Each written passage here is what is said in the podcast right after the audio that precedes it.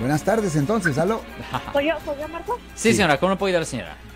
Ok, este, Ale, mira, ya te expuse mi caso hace un- una semana. Lo que pasa es que estoy confundida, ¿no? Tal vez no entendí bien. ¿De qué ha sido acusada usted, señora? Que, que me- as- unos chamacos estaban haciendo donas y, y yo estaba, yo los vi, me paré y perdieron el control y me pegaron a, a mi carro. Sí. Ahora, este, bueno, obvio que sé que tú eres criminalista, tú Correcto. los defenderías a ellos, pero Correcto. ¿quién me defiende a mí? O sea, porque hablan en seguridad y dicen, no señora, pues nosotros no, no la podemos ayudar porque tú no pegaste, así me dijeron. Ya, es la Entonces, cosa. yo, la, yo la tengo que hacer de investigador o que Usted tiene que estar en contacto con la policía y también con la fiscalía. Los fiscales son los abogados que les presentan cargos criminales a las personas que cometen la falta.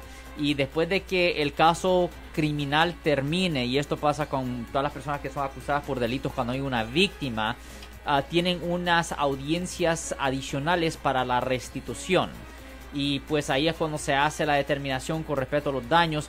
Pero en efecto, para una víctima usted debería de estar en contacto con la fiscalía. Por ejemplo, si esto ocurrió aquí en San Francisco, ah, la oficina de los fiscales, ellos tienen una oficina en la Rhode Island. Antes tenía en la calle Rhode Island, antes tenían la oficina ahí mismo en la 850 Bryant Street, pero recientemente cambiaron de oficinas.